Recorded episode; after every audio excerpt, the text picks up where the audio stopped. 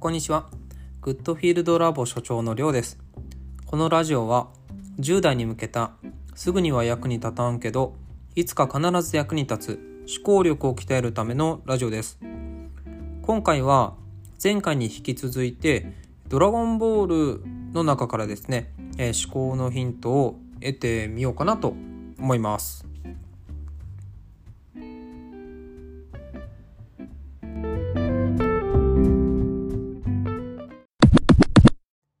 学び場ラジオ。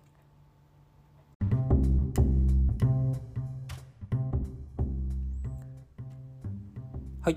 ということでですねと第ドラゴンボールについては第2回目ですね。あ話していきます。ドラゴンボールに出てくる、まあ、孫悟空とかベジータとかいるんですけど、まあ、彼らってと地球人じゃなくてえっ、と戦闘民族のサイヤ人っていう宇宙人なんですよね。でこのサイヤ人たちは、まあ、戦闘民族って言われるぐらいなんでめちゃくちゃ強い部族なんですけど戦いに関して。でこの強くなる秘訣として一つがのすごいダメージを食らっ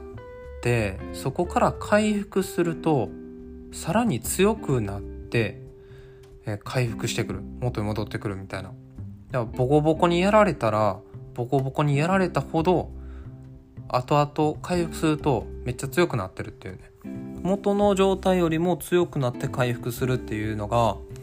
のサイヤ人の特徴なんですよ。だから死にかけたところから回復するとめっちゃ強くなるんですよね。で結構孫悟空ってその話の中で何度か死にかけててでその死にかけ状態から回復するとやっぱりめちゃくちゃ強くなってるんですよ。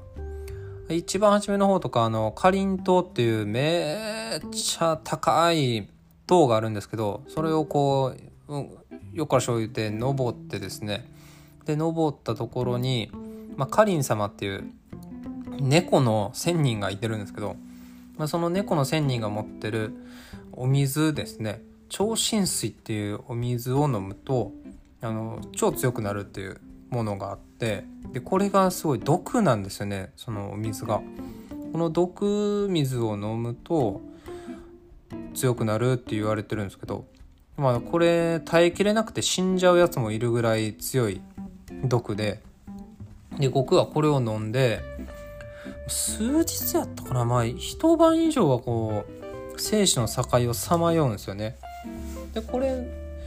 そこから回復してきた悟空ってめちゃくちゃ強くなっててでそれでとタオパイパイやったかな？を倒すんですけどまあそういった形で悟空ってそういうその生死の境をさまよって強くなっていくっていうのを何度も経験してるんですよ。まあ実際に1回1回2回ぐらい死んじゃうんですけど悟空は。その時は別にあのドラゴンボールで蘇るんですけどねそのドラゴンボールで蘇る時は別にめちゃくちゃ強くなってるとかそんなことはないんですけど、まあ、死なずに復活すると強くなってるっていう。でベジータもなんかそれがサイヤ人の秘訣だみたいなことを気づいてフリーザっていうねもうめちゃくちゃ強いすごい、えー巨大会社の社長を相手にですね戦うんですけどまあこのフリーザーの戦闘力っていうのがあの53万とか自称ですけど言っててでこの戦闘力ってめちゃくちゃ強いんですけどでそのあの超強いフリーザにですね対抗するためにベジータは一回死にかけてから、えー復活してで戦おうとするんですよ。ただ、まあ、これやるんですけどやってもベジータ勝てなかったんですよね。まあそれぐらいフリーザ強かったんですけど、まあ、でもそういったあの死にかけてから復活するっていうことをサイヤ人はあの強くなる秘訣として持ってるんですけど。これ実はサイヤ人だけじゃなくてあの世の中の原理原則としてあるんですよね。でそれ何かっていうと、まあ、あの普通にスポーツの世界とかだと超回復って言われてることがあって、えートレーニングわーっとやっていくとどんどんどんどん疲労溜まって疲れていってであもうトレーニング次できないぐらいこうしんどくなってくるみたいなことがあると思うんですよ。まあ、僕マラソンやってたんですけどマラソンとかも、えっとまあ、アマチュアなんですけどねアマチュアでやってたんで1日練習してで次の日休んででまたその次の日練習するみたいな。でこの練習した時って疲労溜まってると思うんですよ。あの筋肉を使ってで筋肉の断裂とかが起きてたりとか筋繊維が切れてたりとかしてで1日次の日ですね休むとこの筋繊維ちぎれてたやつとかが元に戻っていくんですけどこの元に戻っていく時に次は、えー、同じようなそのダメージではちぎれないぞっていうような状態で元に戻ろうとするんですよね。でより強くなって元に戻るんですよ。だから一日休んだその次の日のトレーニングっていうのは前の日のトレーニングよりもちょっとこう強い負荷をかけてトレーニングができるんですよ。だから例えばまあ10キロ走った。1日目。で2日目休んだ。じゃあ3日目は、えー、15キロ走ろうみたいなとか、まあ、もしくは10キロを1時間かけて走ったのを次のトレーニングでは10キロを50分で走ろうみたいな。ということができるんですよね。これは超回復って言われてるもので結構スポーツ選手とかは普通に利用してる、えー、ものです。だから、えー、トレーニングでダメージを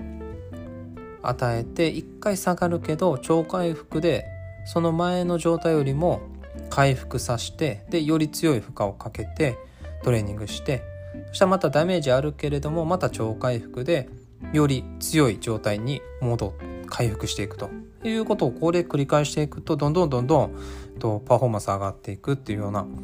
そういったトレーニングメニューあるんですけど。でこれあの体の仕組みとして筋肉もそうですし骨もそうなんですよね。骨もダメージを与えると、えっと、より強くなって元に戻ろうとするんですよ。でダメージがむしろっていうかダメージがないとどんどんどんどんあの弱くなっていっちゃうんですよね骨とか筋肉もそうですけどだからこれサイヤ人だけがそういう能力を持ってるんじゃなくて実はと僕たちの体もそうなってるしと例えば町とかでも考えたとして町もあの日本って地震にすごく強い町なんですよね。で海外やと震度5強とかあのそういった6とかの地震が起きると結構街崩壊しちゃうレベルまで行っちゃうんですよ建物全部壊れちゃうみたいな。でこれって何でかっていうとあんまりヨーロッパとか特にそうなんですけどあんまり地震ないんですよ。だ地震がないんで地震に対して強い建物とかを作ってないんですよね。でも日本って地震めちゃくちゃ起きる国というか土地なんでいや地震にめちゃくちゃ強い耐震構造強い建物が建ってて震度7が来ても崩れないような家がたくさんあったりとかするんですよね今では。だこれもやっぱり一回ダメージ与えられて元に戻っていく時に強くなろうとしてえっとまあ実際に強くなって回復してるんですよ。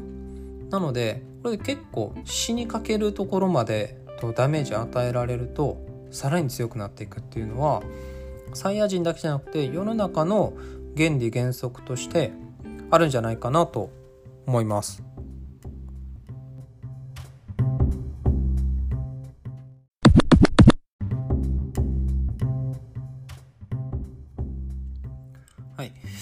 でですね、まあ、人間誰しもこうダメージ受けるってすごく嫌なことだと思うんですよね。でもこのボコボコにされてから回復する時に強くなるっていう原理原則は働き続けるんでなのでダメージを避けてると強くなっていけないかったりとか何かもっとこううまくできるようになりたいなとか思ってることがうまくなっていかなかったりとかだ自分のこうできることの範囲が広がっていかなかったりとかするんで結構このダメージを受けるっていうのはすごく大切なんですよ。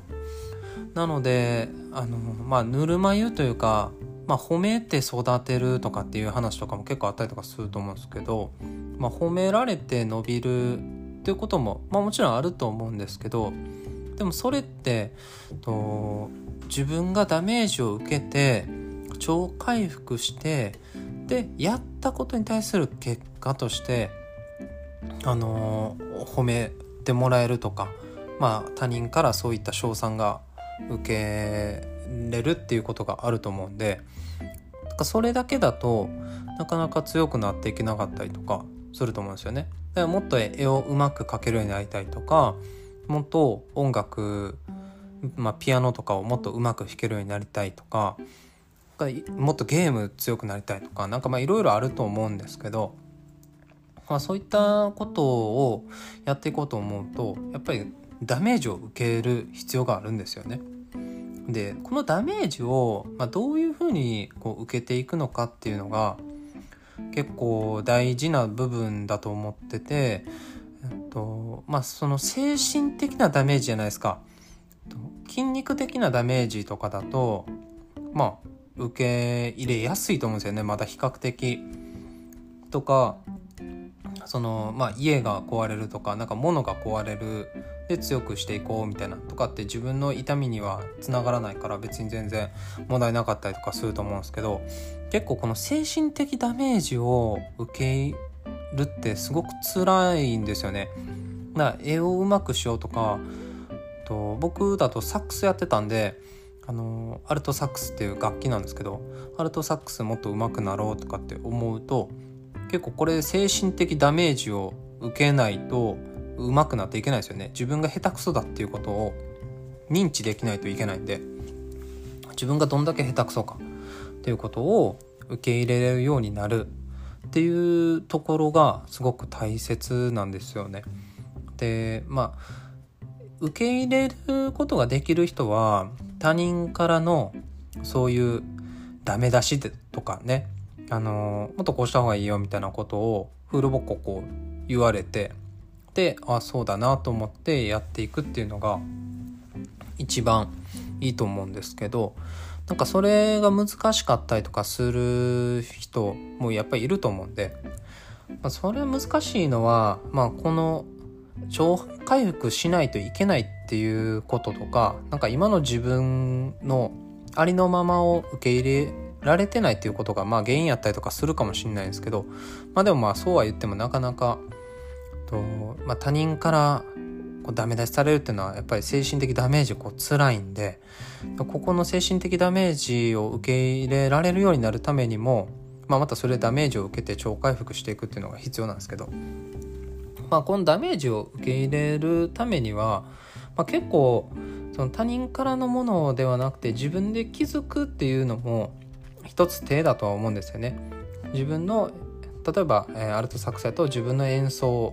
と他人の演奏を聴き比べてみてなんか自分の演奏のいいところ悪いところを自分で分かっていく気づいていくっていう。でこれってと他人の演奏をめちゃくちゃ聴きまくれば結構自分の演奏と聴き比べた時にあここ違うなここ違うなもっとこうしたいなっていうのが見えてくると思うんで。なのでトップレベルのあのまあ、絵でもそうですけど演奏とかでも、まあ、サッカーの、まあ、プレーとかでも何でもそうだと思うんですけどそういったものを見まくる聞きまくる真似しまくるみたいなをしていると結構自分で自分に程よいダメージを与えやすかったりとかしますね。であとはまあ精神的ダメージを受けたところからどうやって超回復させるのかっていうことが結構難しいと思います。この超回復精神的ダメージの超回復のさせ方ってみんなあの悩むところかなとは思うんですけど僕のまあ人それぞれその超回復のさせ方いろいろあると思うんですけど精神的ダメージに関しては、まあ、でも一つはあの寝るっていうのが僕はすごくいいことだなと思います。精神的ダメージからの超回復もまあ肉体的ダメージからの超回復もそうなんですけど結構寝てリフレッシュさせる自分を自分自身をリフレッシュさせるだからこれ睡眠時間、まあ、短い人とか、えー、夜寝つきがですね遅い人とかあと寝る前になんかいろいろこう刺激を与えてしまってる人とかいると思うんですけど、まあ、そういったことはやっぱり極力避けて、えっと、睡眠の質上げるっていうのはすごく大切だと思いますね。でやっぱり7時間8時間あの寝てで寝る時のなんか寝具とかもこだわってみるとすごくいい効果があるなと思うんですよ。これ武井壮さんがやってたことなんですけどなんか寝る時の寝具の素材とかをこう記録してで自分の、えっと、記録陸上の記録がどう変化するかっていうのをチェックしていったらしいんですよね。でこれも結構、あのー、本当にあるなと思うんで例えばパジャマの素材がポリエステルの素材なのか、えーと、綿の素材なのかで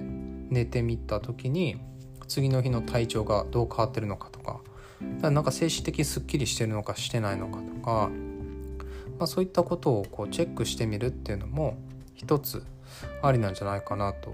思います。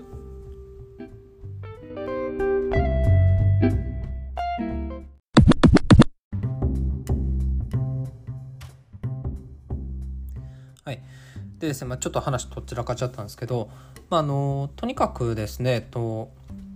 自分を強くしようとかなんかもっとこうしたいなああしたいなとかっていうことがある時はやっぱりダメージを恐れてはいけないっていうことだと思うんですよ。